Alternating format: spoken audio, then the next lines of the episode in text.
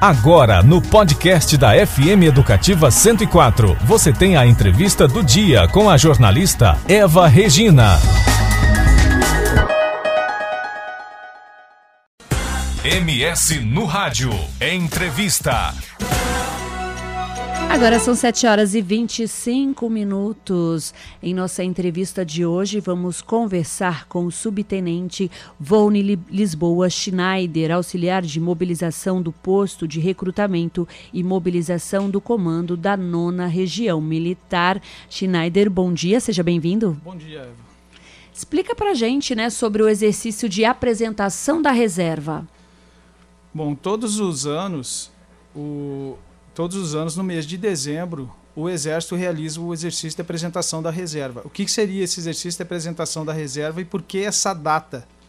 O exercício de apresentação da reserva nada mais é que todos os militares que foram licenciados nos últimos cinco anos, ou seja, 2017, 18, 19, 20 e 21, têm o dever de, nesta data, é, retornar até o quartel e fazer essa apresentação para atualização de dados cadastrais, tipo endereço, e-mail, número de telefone. O porquê disso? Caso haja alguma convocação, é, o Exército aciona esses, esses ex-militares através dessas informações. E por que foi escolhida essa data? Essa data de 9 a 16 de dezembro é o aniversário do Olavo Bilac, que é o patrono do serviço militar. Tá certo. E por causa da pandemia, né, é só presencial ou pode ser feito online? Como, como está funcionando? É, a partir de 2016, o Exército abriu essa, essa apresentação online, ou ah, seja... Ah, então bem antes da bem, pandemia bem antes já da estava pandemia, se fazendo estava, online. Isso. Então, o cidadão que tem o dever de, de se apresentar, nos quatro primeiros anos, ele se apresenta, entra na internet no exarnet.eb.mil.br e pode se apresentar através da internet. O que, que acontece se o reservista não se apresentar nesse período de uma semana de 9 Tem uma penalidade? É, os quatro primeiros anos ele pode se apresentar de 1 de dezembro a 31 de janeiro. 1 de dezembro do ano corrente a 31 de janeiro do próximo ano. A última apresentação, que é a presencial, que é nessa data passada para a mídia, de 9 a 16 de dezembro, tem que ser presencial.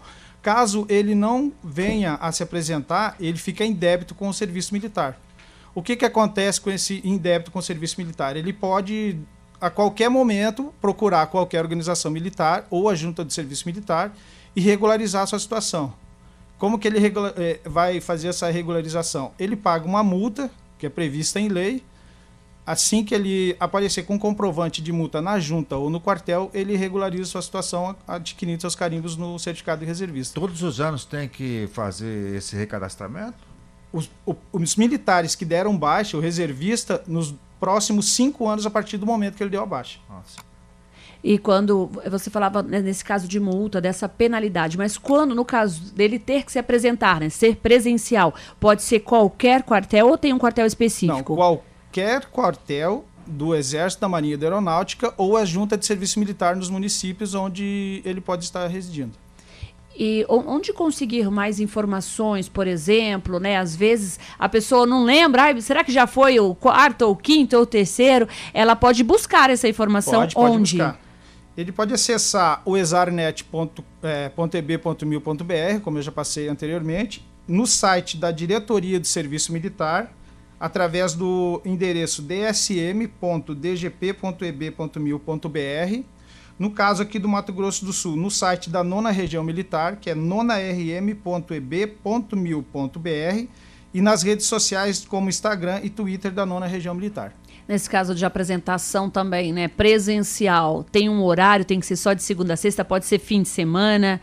É dos dias 9 a 16 de dezembro exceto sábado e domingo, das 8 às 17 horas. Tá certo, são 7 horas e 29 minutos. Nós acabamos de conversar com o subtenente Volni Lisboa Schneider, auxiliar de mobilização do posto de recrutamento e mobilização do comando da nona região militar. Schneider, muito obrigada pelos seus esclarecimentos aqui no MS no Rádio. Um ótimo dia e um ótimo trabalho para vocês. Muito obrigado, Eva, Ricardo. Você conferiu a entrevista do MS no rádio com a jornalista Eva Regina.